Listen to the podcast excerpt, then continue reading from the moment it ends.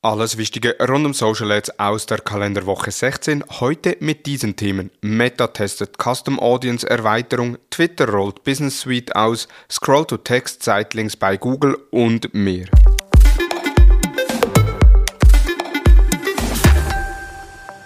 Hallo und herzlich willkommen zu Digital Marketing Upgrade, präsentiert von der Hutter Consult. Mein Name ist Thomas Besmer.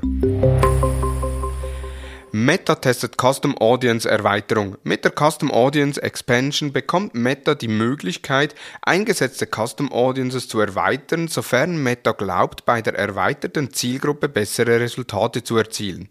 Kritisiert an dieser Erweiterung wird, dass wir Werbetreibenden uns technisch auf die Lösung von Meta verlassen müssen und schlussendlich keine Möglichkeit haben einzusehen, ob nun die eigene Custom Audience oder die erweiterte Custom Audience erfolgreicher war. Und die Erweiterung führt auch zu Problemen in der Zielgruppenbildung. Bei einer Custom Audience auf Landingpage-Aufrufe ist es aus meiner Sicht kein Problem, wenn da Meta die Zielgruppe erweitert. Wenn ich aber nun Käuferinnen eines bestimmten Produktes mit Upselling bewerben möchte, ist die Erweiterung sicherlich fehl am Platz, da mit der Erweiterung nicht nur diese Käuferinnen, sondern auch weitere Personen mit einer hohen Wahrscheinlichkeit für den Kauf des Produkts beworben werden. Es zeigt sich auch hier, dass Meta einiges unternimmt, um trotz der sinkenden Daten aufgrund unterschiedlicher Tracking-Einschränkungen bestmögliche Resultate erzielen zu wollen. Jedoch, und das ist das große Problem, haben erweiterte Zielgruppen aus einer Custom Audience nur noch wenig mit Retargeting zu tun. Google launcht Scroll-to-Text Sitelinks. Sitelinks sind bei Google ein wichtiges Element, weil sie Suchenden schnell eine Übersicht zu den Inhalten verschaffen, die ein Listing zu bieten hat.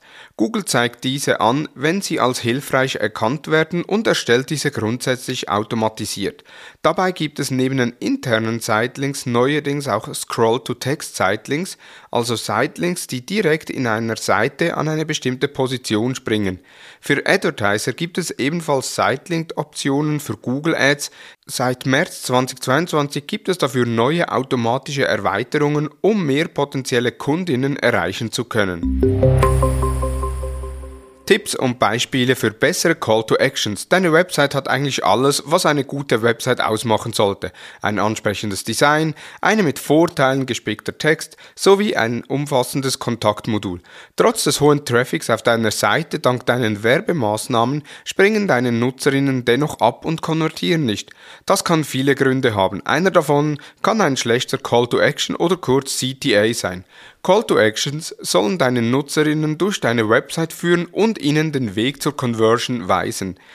Wenn sie dies nicht deutlich genug tun, konvertieren deine Nutzerinnen nicht. Bescheidene Call to Actions zählen zu den häufigsten Gründen für eine miserable Performance im Online-Business. Im Blogbeitrag bei Morefire gibt es acht Beispiele von besseren Call to Actions inklusive den Vergleichszahlen aus den Tests. Wer nicht nur Traffic auf die Seite bringen, sondern dies auch zur Konversion bringen will, sollte sich den Beitrag unbedingt anschauen. Google Universal Analytics wird per Ende Juni 2023 eingestellt. Ab dem 1. Juli 2023 bekommen nur noch die Properties mit Google Analytics 4 Daten. Somit muss, sofern man weiterhin auf die Webtracking-Daten nicht verzichten will, Google Analytics 4 implementiert werden.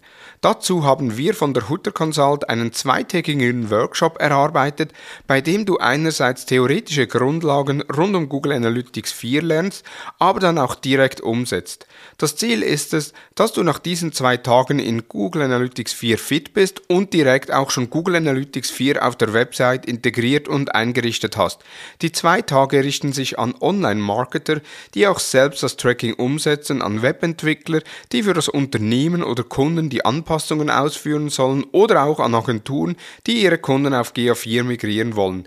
Weitere Informationen, Termine und Anmeldungen auf seminar.hutter-consult.com.